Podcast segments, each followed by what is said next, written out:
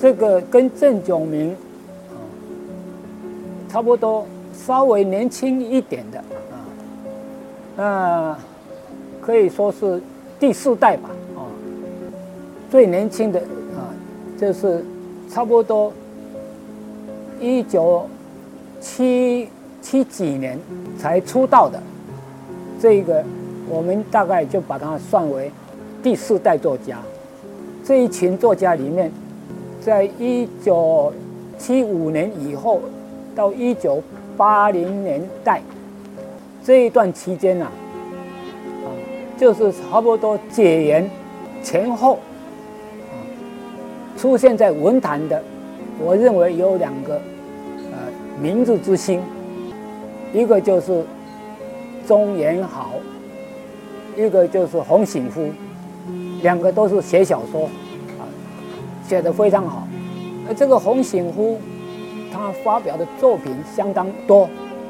他的创作力很强。同时，他也在帮忙钟兆政编这个呃台湾文艺这个杂志，所以他一方面呃他在小学教书，一方面要跑到。这个台北帮忙编辑这个台湾文艺，那这个写了很多信，他很勤快，呃，写了好多信给这个叶老，大概都是因为要编辑这个台湾文艺啊，所以就请叶老来帮忙啊设计啊一些专辑，呃，比方说。有一封信是提到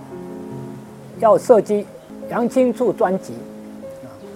那杨清处专辑，杨清处是在高雄，所以呃，洪醒夫啊，他就要求请求这个叶老帮忙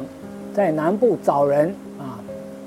来呃举办座谈会啊，来写评论啊，介绍这个呃杨清处。啊，还有一封信，在提到，这是一九七八年的时候，他写给叶老啊，就是说，钟兆政先生啊，他接了《民众日报》的副刊，啊，之后又有莫上山，他的本名叫郭俊雄，也接了《台湾日报》的副刊主编，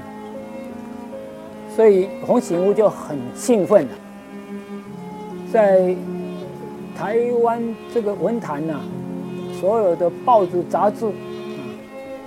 都是掌控在党政军方面的手中。真正说台湾人要能够发表的原地，实在是很有限的。所以洪醒夫就很兴奋，在这个一九七八年这个年代。两个台湾作家，一个钟兆政，